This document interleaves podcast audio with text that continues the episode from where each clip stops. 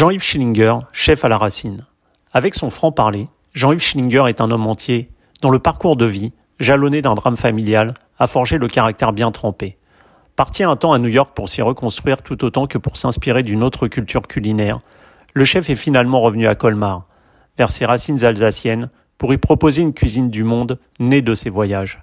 Alors que son restaurant doublement étoilé vient de rouvrir ses portes et fait déjà salle comble, Jean-Yves Schillinger qui se fait un devoir d'être présent en cuisine à chaque service, préfère, comme toujours, relever ses manches pour plus motivé que jamais repartir au combat, plutôt que de s'apitoyer sur le sort d'une fermeture imposée de trois mois et ses conséquences économiques. Une interview signée Agent d'entretien.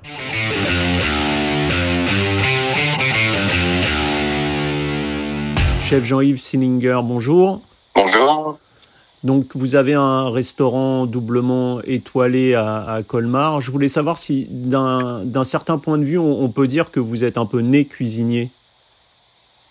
Euh, plus ou moins oui, c'est ça, parce que mon père, moi je suis de quatrième génération, donc mes parents, mes grands-parents avaient déjà un restaurant, donc euh, j'ai repris la suite forcément quoi. Pas même endroit, euh, parce qu'on a eu un malheur entre temps, hmm. mais je, suis la quatrième génération et des Schillinger exactement.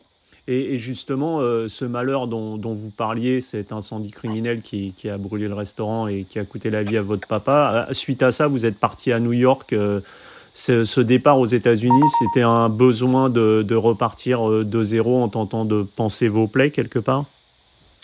Non, c'était une opportunité en fait. J'avais travaillé déjà euh, il y a quelques années, enfin auparavant à New York en tant que chef pendant un an. Et euh, vous savez souvent quand, quand ça, le malheur arrive, souvent ben, la famille se déchire un petit peu aussi quoi. Donc euh, j'avais pas les moyens financiers pour faire un restaurant à Colmar. Et mon ancien patron, mon ancien mentor m'avait m'avait gentiment prêté de l'argent à New York pour démarrer un restaurant quoi. Donc euh, on en a fait un, on en a fait un deuxième ça a très très bien marché. Et un jour, ben, j'ai envie de revenir à sur Colmar, donc euh, ma ville natale. Et donc on a, au départ c'était un pied à terre. Vous savez comment c'est, hein la France, ça reste la France. Et donc euh, je suis revenu définitivement en 2004 euh, à Colmar. Quoi. Et de ces années new-yorkais, justement, vous, vous gardez quoi, tant au niveau professionnel que, que personnel? Que des très bons souvenirs. Hein. New York, c'est très très difficile, hein, contrairement à ce qu'on peut croire. Tout le monde croit que c'est le rêve américain, mais gérer des restaurants à New York, c'est extrêmement difficile parce que ça coûte très très cher. Les loyers sont extrêmement chers. Et donc, il faut faire de l'argent, beaucoup d'argent tout le temps, tout le temps, tout le temps, tout le temps, quoi. Et donc, euh, non, non, j'ai beaucoup appris niveau gestion, niveau humain et niveau cuisine également, parce que ça m'a ouvert l'esprit également. Euh, depuis, je fais de la cuisine du monde et c'est ce que je transmets à ce moment euh, dans, mon restaurant à Colmar, quoi. Mmh. Donc, c'est pas du tout alsacien, juste alsacien peu France. Mais euh, dans cuisine, c'est pas, pas du tout une cuisine alsacienne, pas du tout. Et justement, comment vous définiriez votre cuisine en, quelques mots? Bah, c'est une cuisine euh, donc euh, avec une base française bien sûr, mais avec des, des parfums asiatiques, euh, un peu américains. Enfin, quand, quand je dis américain, quand vous allez à New York, vous avez toutes les cultures de, de nourriture. Donc forcément, ben, on fait de l'indien, on fait de, on fait même, j'ai déjà fait des burgers ici hein, à l'époque. Hein. Mmh. Euh, mais c'est vraiment des, des saveurs qu'on trouve pas nulle part ailleurs, quoi. Et euh, c'est ce que les gens ils aiment. Les, les, gens quand ils viennent chez nous, ils veulent trouver un goût un peu différent des autres restaurants. Et c'est ce qu'ils trouvent chez nous, quoi. Et euh, est-ce que justement euh, votre parcours de vie euh, vous a donné une sorte d'abnégation qui vous a servi pendant cette fermeture obligatoire des restaurants, forcément qui, cause des problèmes économiques pour tout restaurateur? Bah déjà, j'ai beaucoup de copains qui ont des restaurants à New York, donc je les appelle de temps en temps, et je peux vous dire qu'il vaut mieux vivre en France qu'en Amérique. Ah, c'est sûr. Hein. Le gouvernement a fait ce qu'il fallait faire dès le départ. On les remercie mille fois. Et quand je vois ce qu'ils reçoivent à New York, euh, en Amérique, c'est une catastrophe. Hein. Donc non, moi ça, franchement, on a fait avec. Hein, ça s'arrête là. Hein. Euh, la prise en charge a été faite rapidement pour les employés, c'est ce qui était le plus important pour nous. Après, bon, on a fait comme tout le monde, on a attendu. Hein, et dès qu'on a eu le soleil, on a ouvert notre restaurant à nouveau. Et comme, comme vous me disiez, c'est que vous, vous, vous avez attendu et vous avez réouvert votre restaurant qui, visiblement, euh, malgré les, les, distanciations, est complet. Mais il y a des restaurateurs qui n'ont pas encore ouvert. Vous, vous comprenez ça, ce, ce fait que tous les restaurants n'aient pas encore repris? Franchement, je ne comprends pas du tout, non. Alors, certaines situations, comme a parlé, je peux comprendre parce qu'ils n'ont pas le droit d'ouvrir. Certains restaurateurs, franchement, à force de pleurer à la télévision, donner le mauvais exemple à tous les Français parce que à force de pleurer, pleurer, pleurer, pleurer, et quand vous avez l'opportunité d'ouvrir, bah vous ouvrez, c'est tout quoi. Et si c'est un peu plus calme, bah, vous mettez votre, une partie de votre personnel en, chômage partiel, ça s'arrête là. Mais il faut arrêter de pleurer quoi. Il faut se mettre au travail surtout quoi. Moi, ça me choque. Après, c'est mon avis. Hein. Hmm. Je sais que beaucoup de mes confrères euh, ont le même avis que moi, sauf qu'ils osent rien dire. Mais moi, pour de voir certains chefs à la télévision qui nous représentent pas du tout, hein, qui nous représentent pas du tout, qui, qui se représentent eux-mêmes, ben moi, ça me choque un petit peu. Quoi. Maintenant, depuis le deux jours, on peut ouvrir, ben, qu'ils ouvrent et, qu'ils arrêtent de parler. Quoi. Vous pensez que c'est quelque chose, vous qui avez connu les États-Unis, justement, c'est quelque chose de très franco-français, ce, cette... Ah, ben, c'est, c'est l'image de la France qu'on a dans le monde entier. Hein. Jamais content. On vit dans le plus beau pays au monde, mais on n'est jamais content. On n'est jamais, jamais, jamais content. Et quand vous voyez ce que reçoivent dans, dans certains pays les restaurateurs ou d'autres personnes, bien sûr, ben, ils ont beaucoup, beaucoup moins que nous, quoi. Et le français n'est jamais content, quoi. Dont, les, dont certains restaurateurs également. Mm. Donc, ils veulent l'exploitation, payent pas les assurances, ils veulent ci, ils veulent ça, mais vraiment, il faut y aller, hein. Non, il faut, faut remettre, se remettre au travail. Et si vous voyez que, c'est vrai que moi j'ai un peu de chance, je suis dans une ville touristique, même si c'est pas de touristes en ce moment. Il faut avoir des clients aussi euh, de, de, la région aussi, parce que si vous avez un restaurant que pour le monde entier, qui vient de Chine, enfin, ce qui n'est pas le cas en ce moment du Japon, d'Amérique, ah, c'est sûr que c'est difficile, ce qui n'est pas de touristes.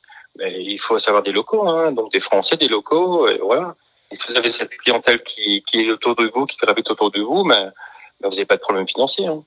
Et, la clientèle, justement, qui était peut-être une clientèle habituée à votre, à votre restaurant, est revenue, euh, est revenue euh, comme avant Je veux dire, il n'y a pas ah, de... franchement, je peux tout de suite. Hein. On a, écoutez, on a ouvert le 2 juin, non, le 4 juin, parce qu'il fallait comme faire rentrer la marchandise fraîche. Euh, bah, depuis, on est quasiment complet tous les jours, midi, soir. Hein. Donc, euh, non, non, les gens, les gens sont revenus, il hein, n'y a pas de souci. Hein. Et ils dépensent plus qu'avant encore, donc ils se font plaisir. Hmm. Et pareil que la question qu'on avait posée avant, ils sont choqués que certains restaurateurs soient pas ouverts encore. Oui, donc il n'y a pas que moi que ça choque. Le consommateur lui aussi, ça le choque. De voir qu'ils puissent ouvrir, qu'ils se plaignaient pendant un mois ou deux mois à la télévision, et que maintenant qu'ils peuvent ouvrir, ils sont fermés, quoi. Voilà. Ça, c'est des chocs. Et franchement, ils ont raison. Hmm. Et euh, vous, vous, avez connu, je crois, la perte d'une troisième étoile à une époque, et, et dernièrement, il y a eu beaucoup de polémiques euh, vis-à-vis du Michelin, que ce soit avec euh, Marc Vera l'année dernière, Paul Bocuse cette année, qui a, ça a fait couler beaucoup d'encre. Un chef, d'après vous, il doit être jugé sur sa cuisine et que sur sa cuisine et non sur le nom et ce qu'il a pu apporter à la gastronomie française? De toute façon, non, j'ai jamais perdu d'étoile, j'ai cette chance, hein, j'ai jamais perdu d'étoile. Si j'ai perdu avec mon papa quand le restaurant donc donc forcément on a, perdu, on a tout perdu. Hmm. Mais non, Michelin, c'est Michelin, ça reste Michelin. Et voilà, c'est l'assiette d'abord et voilà, ils sont sur le juge et voilà, bien sûr, il faut qu'ils se fassent un peu de pub. Bah voilà, c'est des bonnes guerres quoi. Mais bon, tout ce que je vois quand Michelin sort, bah, tous, les chefs ont peur quoi. Donc euh, donc Michelin a son importance et Michelin fait fait faire fait venir des clients chez nous. Faut jamais oublier ça quoi. Hmm. Ceux qui, ont, qui, ont, qui crachent dans la soupe, bah ah, chacun fait ce qu'il veut, hein. chacun de faire ce qu'il veut. Mais moi personnellement, je respecte beaucoup le Michelin. Ben, c'est ce qui c'est ce qui fait tourner mon restaurant. Ben, si vous n'avez pas d'étoiles, ben vous n'êtes pas connu, et si vous avez des étoiles, vous êtes beaucoup plus connu. Après, c'est à vous de, à chacun de trouver le bon rapport qualité-prix. Et c'est vrai que moi, je suis un des étoiles les moins chères de France. Et donc, euh, ce qui fait que, ben, que mon restaurant est quasiment plein tout le temps. Hein. L'année dernière, j'avais un taux de remplissage de 92% sur l'année. Bah, trouvez-moi un restaurant gastronomique à 92% de taux d'occupation euh, sur l'année, il n'y en a pas beaucoup. Hein. Et pourquoi? Parce que j'ai un bon rapport qualité-prix. quoi. Alors, c'est pas toujours la faute du Michelin. La faute du Michelin fait son boulot et juge le restaurant. Et bien sûr, comme tout le monde, ils font des erreurs aussi. Hein. personne ne dit ça, même eux le disent aussi, je pense. Michelin reste par rapport aux autres guides, parce que Michelin reste sérieux quand même. Il y a d'autres guides qui sont beaucoup, beaucoup moins sérieux. quoi. Et, justement, vous parliez, vous parliez du prix de l'addition. Vous avez un menu 4 plats à moins de 100 euros, un menu 8 plats à moins de 150 euros. On peut donc conjuguer euh, restaurant doublement étoilé et une addition qui soit pas exorbitante? Tout à fait. Moi, j'ai une centaine de vins, de bouteilles en dessous de 100 euros pour un deux macarons Michelin. C'est pas courant. Hein. Et donc, moi, j'ai un ticket moyen, euh, je peux vous dire, à midi qui, qui fait 100 euros, et le soir un peu plus, 150 euros. Et pour un deux étoiles Michelin, franchement, c'est plus que correct. Et je vous parle TTC, hein, je ne parle pas avoir taxe, hein, donc mm. euh, pour le consommateur. Non, non, ça. Et je, je remplis mon restaurant grâce à ça. Quoi. Ah, c'est sûr, si j'avais un menu à 300 euros ou à 200, ou à 200 euros, ben j'aurais beaucoup moins de clients. Mais vous savez, j'ai appris ça à New York. Euh, c'est comme une pyramide. Euh, la base, elle est très large, donc vous avez beaucoup de clients. Donc, euh, et plus vous montez, plus c'est l'élitisme. Donc, plus vous montez, plus c'est cher. Et moins vous avez de clients. Donc voilà. Donc, il faut peut-être pas prendre tout en bas, mais il faut prendre au milieu de la pyramide. Et là, vous aurez un bon rapport qualité-prix. Je croyez-moi, vous remplissez votre restaurant. Et euh, justement, vous, vous parliez de votre région, l'Alsace. On connaît la qualité, la, diversité des vins alsaciens. L'accord mets-vin, c'est quelque chose euh, à laquelle vous pensez quand, quand, vous, quand vous êtes dans l'élaboration d'une nouvelle recette? Non, je pense pas. Bah, non, je pense, je pense pas à ça. Mais c'est vrai que notre sommelier, il a, il a, la consigne de, favoriser les vins d'Alsace qui sont très très bons, qui sont malheureusement un peu méconnus. Tout le monde dit qu'ils sont très très bons, euh, les, les du monde entier, mais on a toujours une image un peu euh, un peu négative quoi. Donc, euh, mais franchement, il y a des très très bons viticulteurs qui, qui sont en ce moment en Alsace et qui font du très très très bon vin quoi, et qui valent largement certains Bordeaux et certains Bourgogne sans problème quoi. Mais on a cette image un peu méconnue, un peu négative. Donc nous, on favorise vraiment ce, ce, ce côté alsacien et au niveau cuisine, mais au niveau au niveau association de des mets. C'est vrai. Et, au niveau d'une nouvelle recette, justement, comment, comment ça naît une nouvelle recette? Euh, C'est quelque chose que vous avez en tête par rapport à un produit, par rapport à ce qu'un de vos producteurs vient, vient vous montrer, par rapport à une texture? C'est bah, Ça, c'est une, une, grande question. Là. Vous savez, la, cuisine, ça vient comme ça. Hein. Des fois, vous avez plein d'idées et vous notez plein de choses. Et des fois, vous cherchez à faire un nouveau plat et vous trouvez aucune idée. Hein. Donc, euh, ça vient comme ça. Hein. Des fois, pendant le service, j'ai une lignée, j'ai un petit cahier, je note dedans et, et, un ou deux mois après, je, je relis ce que j'ai noté et d'un coup, j'ai une idée. quoi. Hmm. Il n'y a, y a, pas de règle. Hein. Il y a pas de règle. Hein. Ça marche pas comme ça. Hein. C'est comme un écrivain. Hein. Euh, il est devant sa feuille blanche et des fois il trouve rien du tout et des fois d'un coup ça part et voilà vous en profitez quoi. Mais souvent c'est même une assiette, hein, une belle hmm. assiette. Et comment je pourrais la, comment je pourrais la magnifier et, vous trouvez un beau produit, c'est vrai, et autour de ça vous, vous faites un arrangement quoi. C'est quelque chose d'assez instinctif quand même? Tout à fait, c'est instinctif. Hein. Et, chaque cuisinier est différent, hein. chaque mhm. chef est différent. Et chacun son style aussi. Hein. Et, et, quand vous élaborez justement une nouvelle, une nouvelle recette comme ça, je suppose que c'est pas du jour au lendemain, il y a des tests, une évolution. Vous dessinez aussi le plat? Vous avez besoin de le dessiner? Moi, je le dessine. Bah, pendant le confinement, j'avais le temps. Hein, donc, euh, on a, euh, vous voyez, on a ouvert le restaurant et on a changé 24 plats. Le jour, on a ouvert et on a, changé 24 plats. Oui, c'est des dessins. C'est Après, les associations, on les connaît, du coup. Hein. Hmm. On fait un essai, ça suffit largement. Hein. Des fois, on pense que le plat sur le sur le papier il est très beau, il va être très bon, et quand on le goûte, on dit bah non, c'est pas, ça me plaît pas, donc on, met à la poubelle et on, on le fait pas quoi. Mais après, chacun c'est notre métier, on sait ce qui va, ce qui va pas avec le produit. Et surtout prendre des produits de saison, c'est le plus important. Quoi. Mmh. Justement, ce rapport, on en, on en, parle beaucoup à la saisonnalité, à l'éco-responsabilité. C'est quelque chose, je suppose, que vous avez en tête aussi quand vous créez euh, une, une nouvelle recette? Ouais, après, moi, je suis pas trop locavore non plus. Hein. Le, le, le fait de lui dire il faut pas dépasser 50 km, 100 km, je suis désolé, c'est pas mon, c'est pas ma tasse de thé. Hein. Je fais attention de, de prendre de travailler avec des, gens de la région, mais si, euh, si je peux trouver un, un bœuf de Kobe qui est excellent, euh, je vais pas me gêner de l'acheter. Je, je, vous le dis tout de suite. Hein. Donc, mm. euh, j'ai des soft shell crabes, c'est des crabes mots qui viennent des États-Unis. Euh, bah, voilà, euh, si, si c'est la saison, j'en fais venir chez moi aussi. Hein. C'est parce que l'avion va, va, va me livrer du poisson ou de la marchandise fraîche que ça va changer, ça va changer la, la dynamique du monde. Hein. Dans ce cas, on en vacances, on fait plus rien. Hein. Et, on reste en France. Hein. Et, la cuisine, c'était pour vous donc une, transmission familiale. Qu'est-ce que pensez-vous justement du fait qu'aujourd'hui, par manque de temps, les référents pour les jeunes cuisiniers en herbe soient plus les chefs ultra médiatisés que leur maman ou leur grand-mère, comme c'était le cas il y, a, il y a 30 ou 40 ans? Bah, malheureusement, c'est ça, vous avez raison. Ils préfèrent avoir des, gens sur Top Chef euh, qui les font rêver. Et le jour où ils vont dans un restaurant pour y travailler, ben, ils, voient que c'est pas du tout ça, quoi. Et donc, euh, il valait mieux qu'ils aient des, enfin, il vaudrait mieux qu'ils aient des références par à la grand-mère où ils ont appris à cuisiner ou à, sentir surtout des, des, odeurs dans la cuisine, quoi.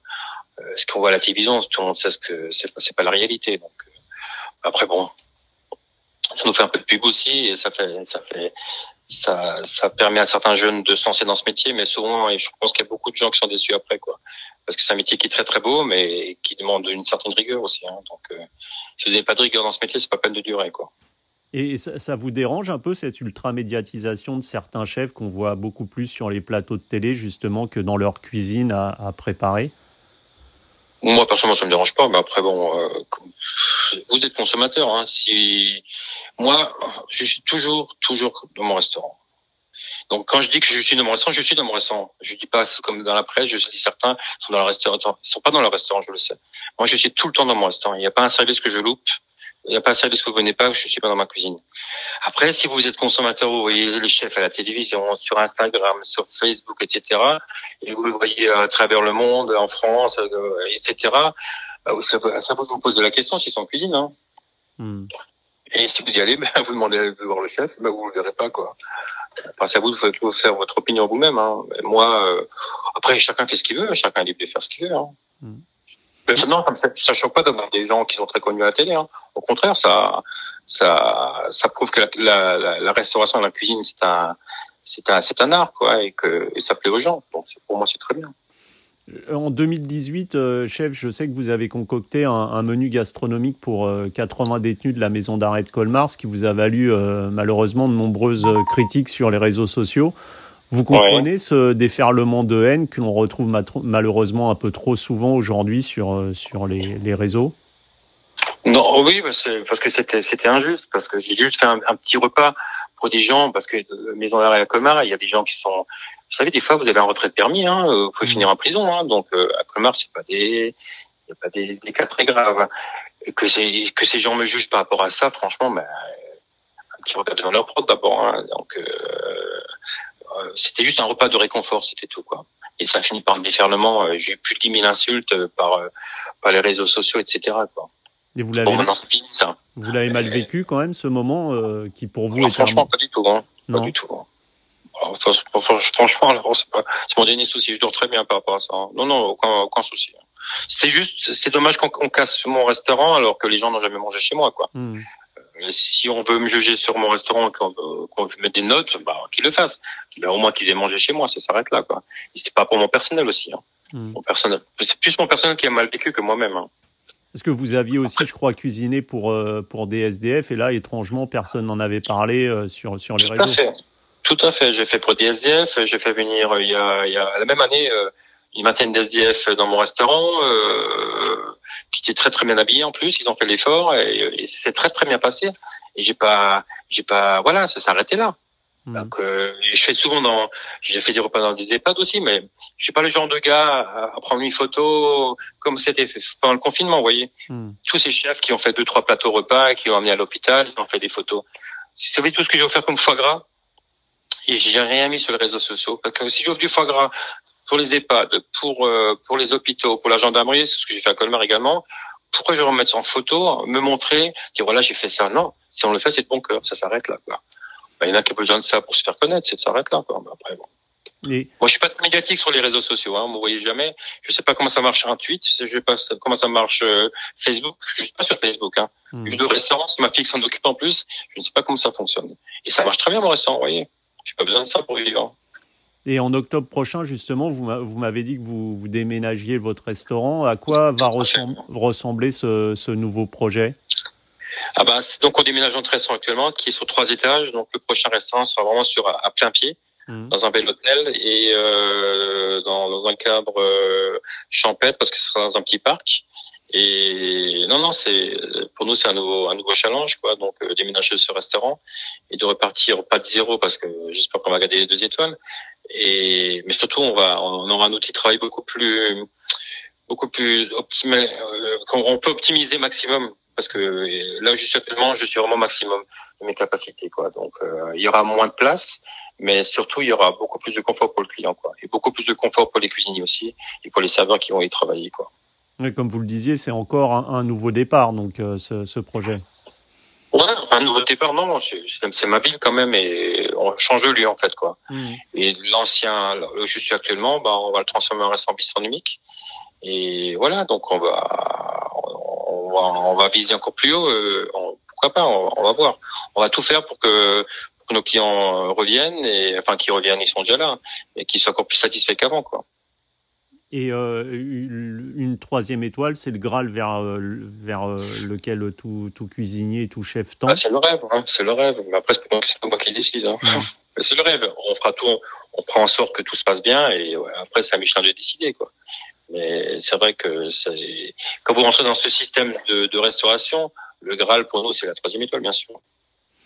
Mais deux, c'est déjà pas mal. Hein. Et une étoile, c'est pas mal aussi. Hein, donc. Euh... C'est sûr. Et Parce que vous savez, les étoiles, vous les gagnez, mais vous pouvez aussi les perdre. Hein. Donc, euh, je préfère déménager et être sûr de, de préserver mes étoiles en faisant le, le, travail nécessaire pour, euh, pour, euh, pour satisfaire mes clients, en fait. Et dernière question, chef, si je vous invite à dîner, je vous prépare quoi pour vous faire plaisir? Ah, vous savez, un morceau de pain, du salami, une bonne moutarde, et ça suffit. Hein. je suis pas difficile du tout. Hein. Alors pas du tout. Non, pas besoin de caviar, je vous rassure. Hein. Non, non. Okay. Demandez à ma femme, euh, je suis le plus facile à la maison. Hein. Non, non. Faut que ça juste, faut, faut que c'est du goût, quoi. Et moi, un bon salami, un bon pain, une bonne tranche, une bonne tranche de pain paysan et une bonne moutarde, franchement, et un bon vin rouge, d'Alsace, bien sûr, un bon mm. pinot noir. Je suis le plus heureux du monde. Hein. Okay. Je vous rassure. Hein. Ok, chef, bah, je vais tenter de trouver ça. à très bientôt. Merci pour cette interview. Je vous en prie. Hein. Passez une bonne journée. Hein. Merci. Au revoir.